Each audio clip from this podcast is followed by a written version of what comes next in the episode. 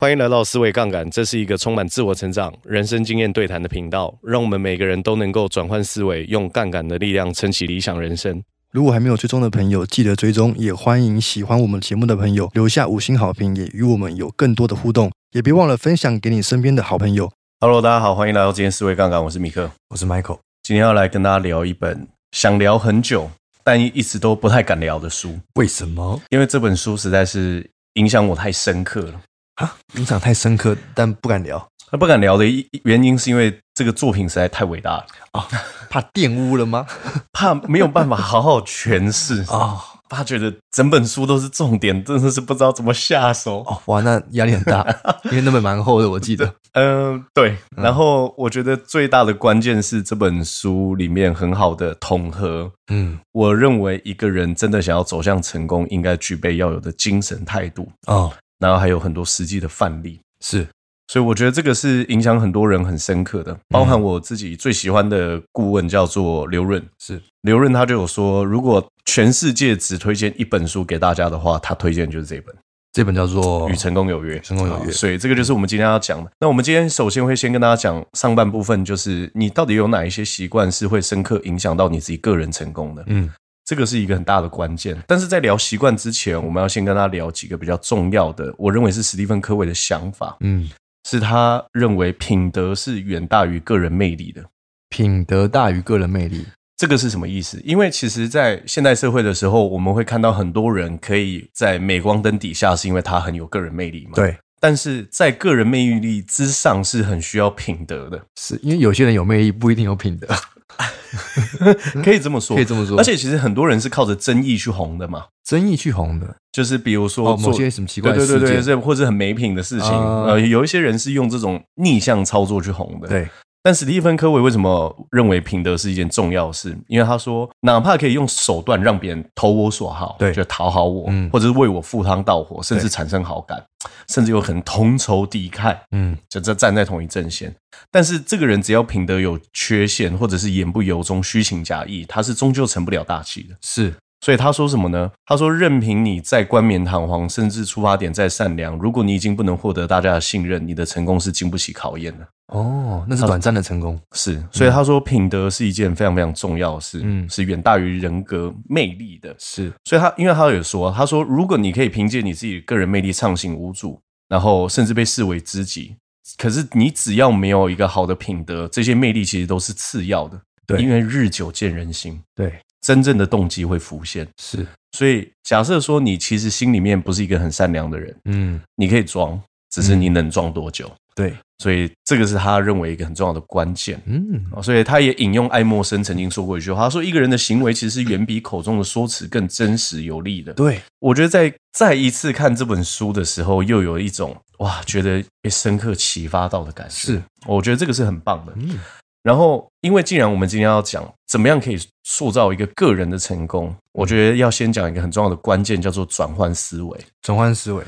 史蒂芬·科维曾经就有说过，他说：“如果你想要改变一点点结果，你改变行为就好了嘛。”对。但是，如果你真的想要改变很大的结果的话，嗯你要改变你的想法跟思思维。维，所以改变思维是一件很重要的事。他其实，在书里面有提到一个地下铁的故事。他说，他印象中是在礼拜天早上的时候，他去坐地铁，嗯，然后去坐地铁的时候，有一个爸爸带着几个小孩，很吵，然后蹦蹦跳跳，然后走进地铁里面来。那大家一定都受不了了嘛，就是原本很安静的车厢，然后你在那边吵，对不对？大家心里面会想什么？心啊，爆，对不对？ 出去，到底有没有人教，对不对？嗯对啊，所以那个时候，史蒂芬·科维就很有耐心，就跟他讲说，他觉得他 啊，可能打扰到大家，还是怎么样。然你后那说个在地下铁里面，嗯对，在地下铁里面跟那个爸爸说，是，结果那爸爸回他什么？他说是，我想我应该管管他们。我们刚从医院回来，孩子的妈一个小时前刚过世，我已经六神无主了，孩子们大概也不知道如何是好。嗯，这个就是。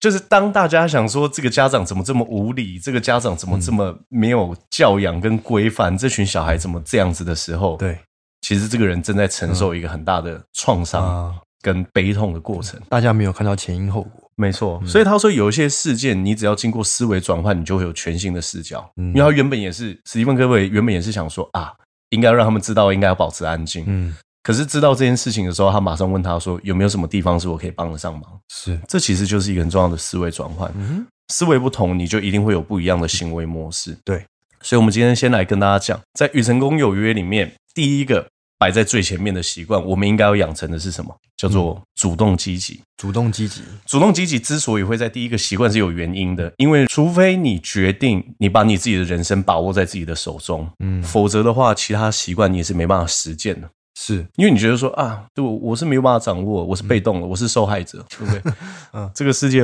让我活得这么惨，都不是我害的，这样是这个世界的问题。，对，这是这个世界的嗯问题，一定是魔人啾啾太邪 恶。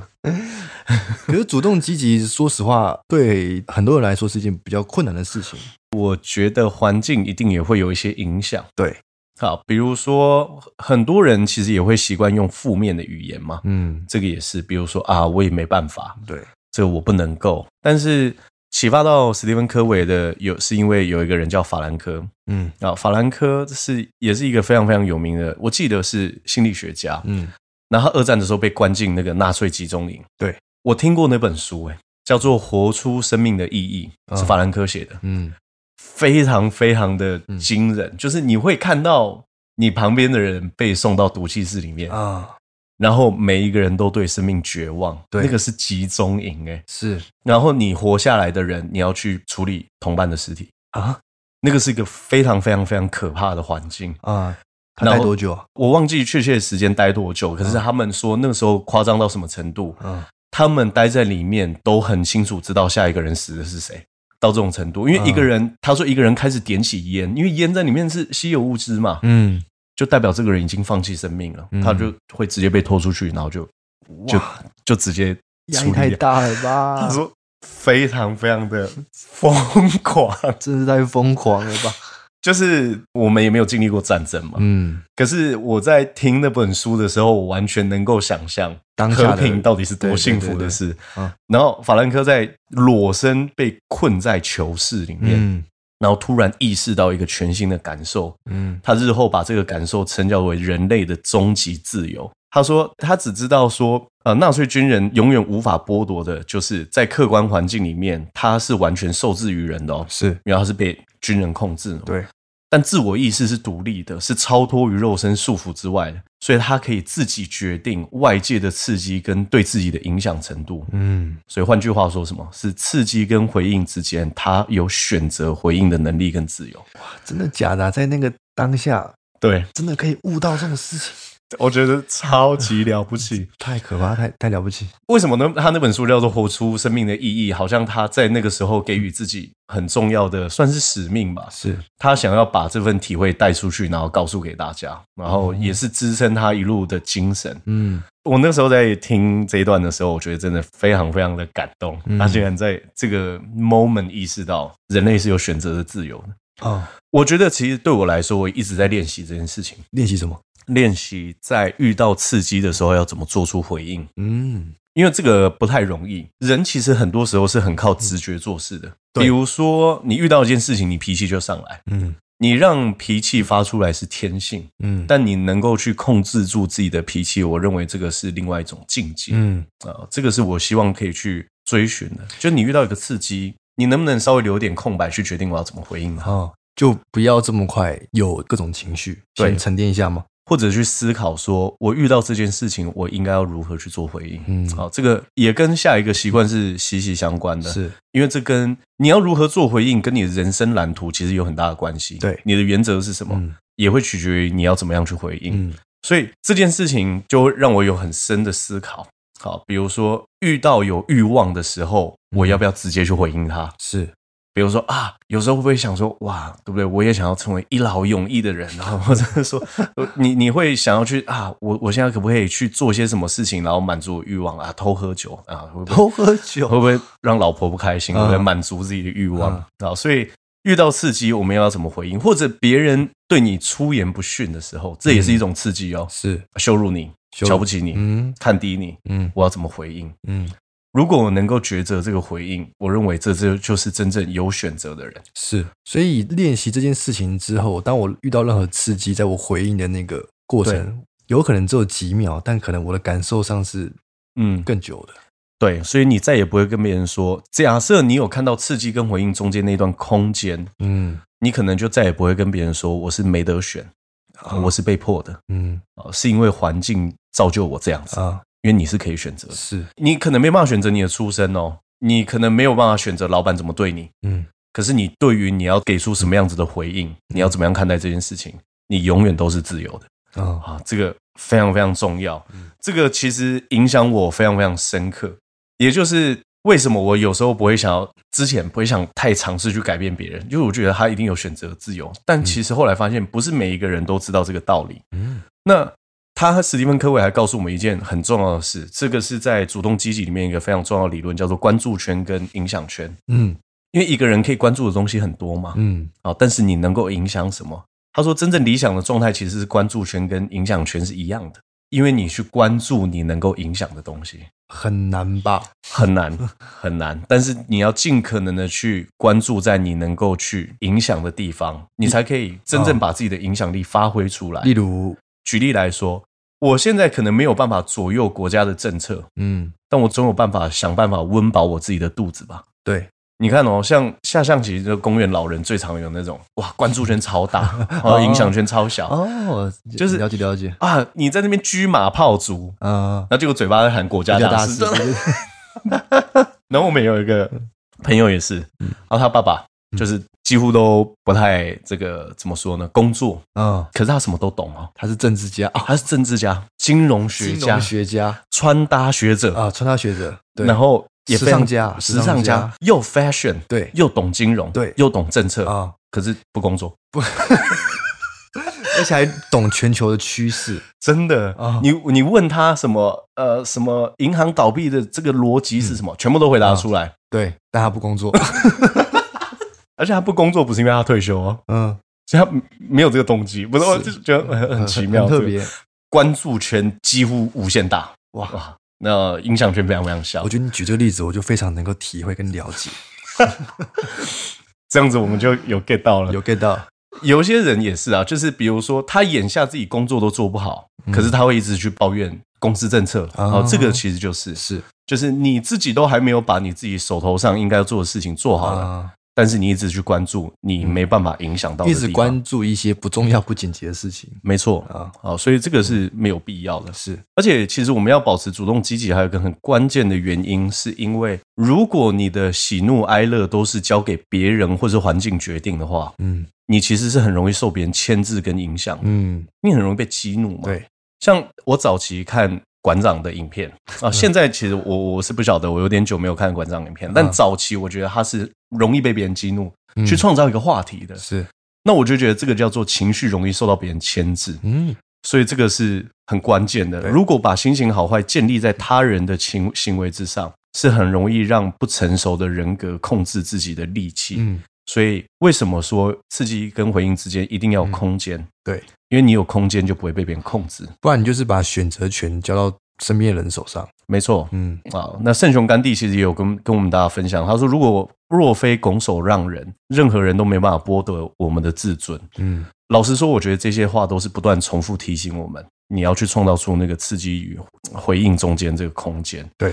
而且他说，一定要真心接纳昨日的我选择了今日的我的概念，哦，这这个个是什么意思？什么意思？意思是，如果你觉得现在自己的自己很烂、嗯，很糟糕，对，很废，对你都要很清楚的让自己真正接受，这都是我自己造成的，啊，这都这都是我过去的选择，对，这都是我过去的选择。只有你知道，无论怎么样子的状态都是你的选择，你才有信心跟把握去做出更好的选择，成就更好的自己。对，对啊，如因为如果你很烂，这件事情不是你真真真心的，也不是你控制的，嗯呃那你要怎么变好？你永远就会一辈子烂下去，哦因为我很烂，不是我选的啊、那你既然没办法选择自己变烂，那你也没办法选择你自己变好啊。哦，所以你要接受今天的我是昨天造成的，你嗯要要认清这件事情，你才可以真正认为你是一个有选择的人嗯啊、对，所以他说，采取主动不代表要强求、惹人厌或是具有侵略性，只是不逃避为自己开创前途的责任。嗯好，你不是要去硬要别人怎么样，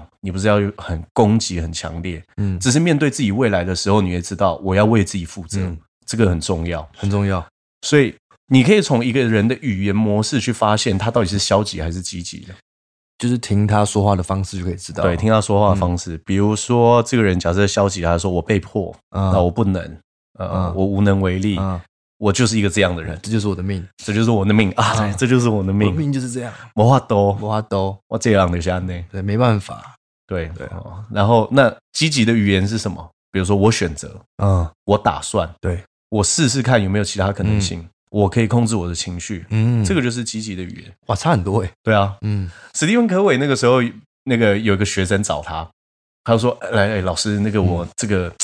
呃，我因为要去参加校队的练习，所以我不能上这个课。对对，那我我也没有办法。啊然后你可不可以让我这个怎么样补课之类的？”啊史蒂芬·科伟非常不开心。他的意思是说，你讲这件事情好像是你被迫要去参加校队的，对但实际上是不是你真心想要去校队？是吗？是是他就是真真的想要去校队嘛，所以他说你不来上课，我是一定会把你当掉的。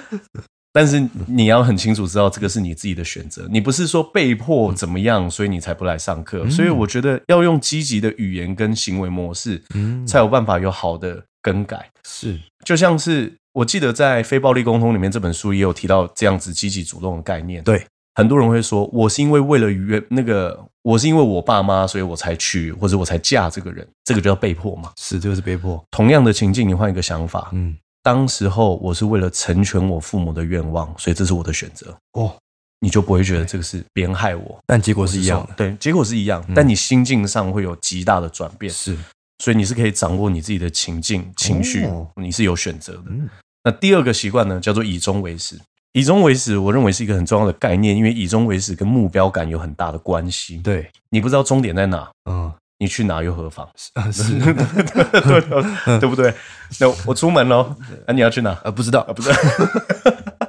那你坐什么交通工具，去哪边，时速多少都不重要，无所 谓，你你根本不知道你要去哪你。没有终点，好，这个时候听众可能会有一些问题啊，我就真的不知道我要去哪。 哎，真的，我问过，那你要知道，那你要先思考你要去哪，我认为可以先体验，然后可是史蒂芬科维有给出一个终极的方式这种方式的，啊、呃他说他他说可以写下人生的宪法，人生的宪法，比如说利他、啊专注当下、成长型心态嗯、财务独立啊、保持幽默、感恩等等之类的。嗯，但还有一个最重要的事情叫做我的丧礼。什么意思？我的丧礼，我的丧礼就是他建议大家先找一个安静、不受干扰的角落，嗯，抛开一切的杂念，敞开心扉，对，然后放下你所有的工作跟行程表。然后呢，我们现在假设前往在殡仪馆的路上，要去参加一个至亲的丧礼。抵达之后，居然在发现亲友聚齐聚一堂，是为了向你告别。嗯，哇，所以这个是你的告别式。哇，你希望你三五好友上台之后，开始要追溯你的生平，请你认真的想一想，你希望你得到什么样的评语？哦，你希望你这一生到底完成了什么成就？啊，你有没有想贡献或者是值得怀念的事情吗？好，所以你想要别人怎么评价你？比如说，你是一个称职的丈夫、妻子、父母、子女，嗯，你是一个成功的企业家还是什么？你思考一下，你到底希望别人在你的丧礼追溯你的生平的时候，他到底说了你些什么？嗯，我觉得这个非常非常的重要。哦，就是如果你以终为始的最终的终点，其实就是我们的生命的尽头嘛。嗯，你希望你生命尽头到底留下些什么是，啊？我觉得这个是很大的关键。绝对不是什么跑车啊、财富啊，还 是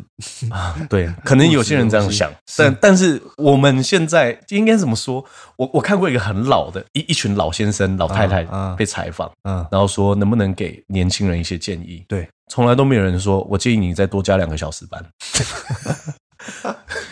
多买两个那个 LV 的皮夹，嗯，没有人会这样建议。通常都是说多陪陪家人啊，，对想做什么赶快去做啊，对，嗯，然后心里面有想法，应该要赶快去实践啊是，这一些的，嗯所以不会是那一些物质上面的追求。嗯，我常常会开玩笑啊，没有人会在你告别式追溯你生平的时候，会跟他说：“哎、你知道吗？现在照片里面那个人上个月还在开宾利耶。” 没有，没有人想荒谬至极，所以为什么阿德勒讲说，衡量一个人成功标准是看这个人到底为整个社会付出跟贡献了多少，是，你留下了什么样的榜样跟典范。嗯，你只清楚知道这件事情的时候，你就可以开始去写出你自己人生的宪法是什么。或是你留下什么样的思想，对，嗯像我自己，呃我自己就曾经想过这件事，嗯，就我希望我是可以在无时无刻都可以很专注活在当下的人，是，然后乐于奉献，也乐于享受。嗯然后不浪费生命的每一刻，嗯然后拥有一个很好跟很幸福的家庭。嗯在工作上可以有充分的成就感，然后帮助很多人也完成他们的理想跟想法，让自己的存在可以去成就更多更好的人。我这我觉得这个就是一个我自己曾经想过，如果有一天在我的葬礼上啊，我会希望我自己可以有这样子的成就。这也算是你写下的人生的宪法吗？呃，可以这么说，我人生的宪法里面其实有一些，比如说，我希望我可以都保持着双赢的思维嗯啊、我希望我是可以有利他的心态，嗯然后我希望我是有一颗感恩的心。嗯感恩的心不是为了什么，我觉得感恩的心是充盈在自己心里面的时候，自己会感觉到哦丰盛丰盛跟快乐。对啊、嗯所以这些其实就是我想法。所以史蒂芬科维说什么？盖棺定论时，你希望获得的评价，才是你心目中真正渴望的目标。嗯从这个角度来看，名利跟成就不免显得微不足道。嗯，真的欸、有一个人写了一首诗，我没有把它放在心智图里面。他写那个诗是什么？他说：“再漂亮的佳人，他说他到一个墓园，嗯，一个人再漂亮，你现在看到她已经被埋了， 去了，你也不会对她产生任何欲望啊。是你看到一个人再坏，嗯他也已经躺在那边了，嗯对不对？”他说：“所有的一切都等到我们离开的那一刻，后世自然而然会给出评价。但问题是，我们想要活出什么样子？”嗯所以为什么主动积极摆在第一个？因为你要有人生的控制权。嗯但你一旦知道我的人生是有选择的，你应该就要很清楚我人生的终极目标在哪。对既然我有得选，是那我就要先从最终极的目标去哦前进，以终为始，以终为始。嗯所以史蒂芬科维要告诉大家，以终为始的话，你要以原则为重心去过生活，嗯因为以任何一个环节作为重心去生活，都有可能会偏离或者是失衡。什么叫以原则去过生活？以原则去过生活，比如说你写下你的人生宪法里面，嗯有一些人可能会写我想要侍奉上帝，假设他是基督徒嗯嗯嗯啊、那这是其中一个原则，但他其中一个原则也是照顾好家庭，成为一个好丈夫跟好爸爸。嗯他以原则为生活，就不会顾此失彼。是我要顾这个，然后我就失去那个啊！你是以原则过去过生活的，嗯好，所以他说，如果你单一以金钱为重心的话，一个人的安全感跟价值观完全建立在金钱的多寡之上，你是很容易干吃不下、睡不着、笑不出来。哦，因为对你来说，金钱每一分、每一个增长跟减少都太重要对了，太焦虑了，对。可是影响财富的变数偏偏又这么多，啊任何一个闪失都让人承受不起。对，所以金钱不能带来智慧，也不能指引生命的方向，只能提供有限的力量跟安全感。嗯哦，所以这个很关键。其实我也认为金钱很难成为真正安全感的基础，是，但是如果你有创造金钱能力的话，你或许真的就可以有更有安全感。嗯那他说，单以工作为重心的工作款，它是即使牺牲健康、家庭跟人际关系也在所不惜的哦、嗯如果他的生命只在于他是一个，比如说医师、律师、会计师或者老板，那他是不是生命其他面向的意义都失去了？是所以他说不要以任何一个为重，比如说也不要以名利为重心，哦对不对？因为一个人如果需要靠名利跟物质来肯定自我，必定是会时时刻刻都惶惶不安。嗯然后你自己得到很多名利的时候，你有可能有趾高气 昂、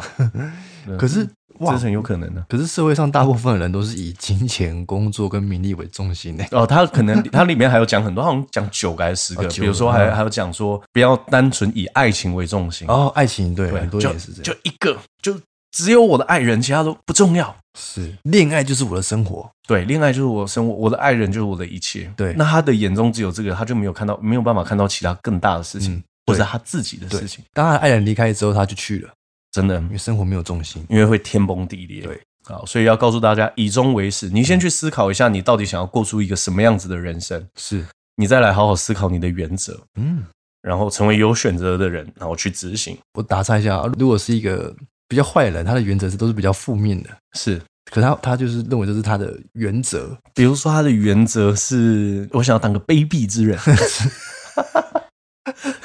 我我是希望个我可以掠夺看的起来人很小 气。我要用实力去碾压大对家。这种但他觉得这就是我，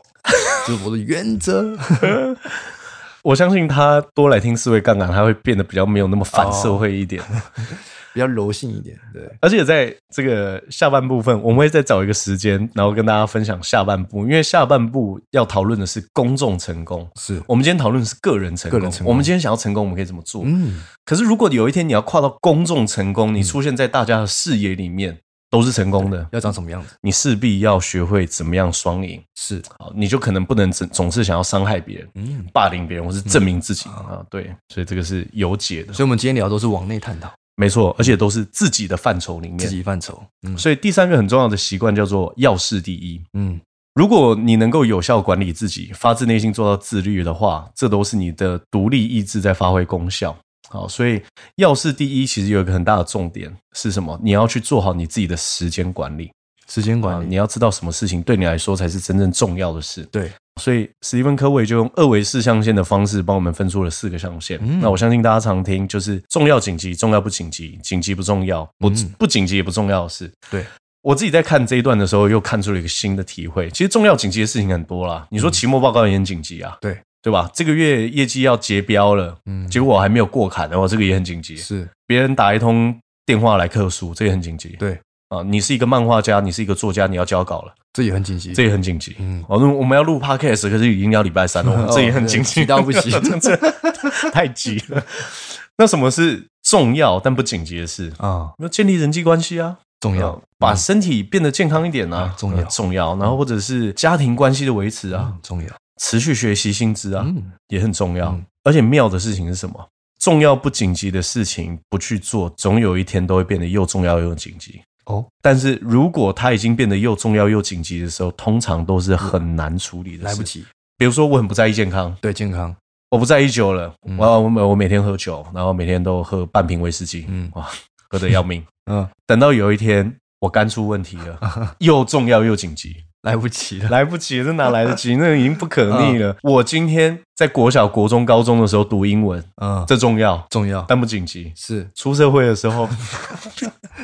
你说我要去面试个外商公司，重要又紧急对啊，那那重要又紧急，可是你没办法多益突然考到九百多分嘛。对对对对对，所以重要不紧急的事情你都不嗯做，总有一天它又又紧急又重要。所以四个象限里面，重要不紧急的事情要一直做，高效能人士最重要的就是干掉第二象限的事情，就是哦重要但不紧急的事。是你重要不紧急的事情做的越多，其实你生活当中会出现重要又紧急的事情就会降低，哦，对吧？你平常对人际关系维持的好的时候，当你需要一些帮忙、协助跟人脉串联的时候。它就不会出现了，嗯是因为你可能一呼就百应，对啊很多人就会说：“哎、我愿意帮助你。嗯，那你把身体处理的好，你重要又紧急的身体事故可能连出现都不会出现，对啊，那你就会觉得很轻松。嗯那紧急不重要，跟不紧急也不重要的事 情呢？比如说紧急不重要就回 email，啊紧这个很急不重要。要很矛盾，啊紧急但不重要，紧急但不重要，我们先来讲一件事。通常不重要的事都是不太干你的事，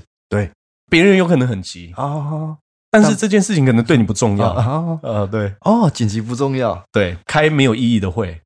就哎哎哎，刚刚见开会，对，等下三下午三点每个人到会议室，呃，哎，这个事情可能很紧很急，紧急但他讨论的主题可能跟你人生的志向，跟你现在眼下要去完成的事情一一点点都都不不重重要，要，嗯所以你就要开始去抉择。如果它很紧急，但它不重要，能不能授权给其他人做授权，哦，或者是说干脆不做，这些都可以去思考。嗯那不紧急跟不重要的事情，比如说八卦啊，我看看 Netflix 啊，哦，好好短影片啊，嗯，哦，搞搞小红书啊。 不是说批评大家说做这些事情不好 哦，先声明，我自己是也是很爱看是短影片的，我是我我很喜欢看 Luxy Girl 的啦啦 队。但确实各位，这就是不紧急不重要啊，对，老实说 难，道你会说哦我要赶快回家，我要赶快回家，因为太紧急太重要了，我要赶快 画，对对， 哇，这个短影片太好看了，这个那个不看一天难受，看了难受 一天。其实这就是那个是是是不紧急也不重要的事。对你你能能够把这些事情区分开来的时候，你看待时间的优先顺序跟定义，其实就决定了你怎么样去运用时间。 哦，而且你的优先事项是来自于原则中心的那个个人使命，这个是真正重要的。嗯比如说，像你很想要去传递，比如说好的教育观念啊，或者好的宗教理念都好，对，那你一定要把身体照顾好嘛，嗯这就就是重要但不紧急的事。是哦，所以哪一些想法升值在你的心中，那那些第二类事物，就是指重要但不紧急的事，就会成为你投资时间最棒的那个位置。嗯所以其实做第二象限的事情，更像是不断投资时间在自己的身上，哦还有自己人生的使命跟愿景对上面。对。然后看起来呃重要但不紧急的事，比比较会容易产生复利，啊，对，是，对嗯不？对？因为重要又重要又紧急的事情，通常就干掉就没事了嘛。嗯对对对对，啊，这个好重要啊，那个好紧急啊，干掉就没事了。嗯，哦，但是重要但不紧急的事情，确实比较容易产生复利是啊。阅读习惯也是啊，啊，培养人际关系也是啊，储蓄也是嘛，储蓄也是对嗯啊，或者是说经营自己的名声，然后这些可能都是、对。好，那史蒂芬·科维说，做好管理有一个六大标准。嗯好，但是因为内容比较多，所以我简单来跟大家说。第一个叫一致，嗯一致的意思就是说，你的个人理想、使命、角色目标、工作重点跟计划，还有欲望跟自制之间，应该都要和谐一致嗯，啊，就是你不要有太多的偏移对，啊。第二个就是要平衡，平衡我认为很平重要平。衡什么东西？平衡的意思是说，有一些人认为某方面的成功可以补偿他方面的遗憾，嗯，也就是说，我事业做得很成功，那我小孩没有顾到那也没关系，我小孩顾了方方面面，但我不工作，那也没有关系对。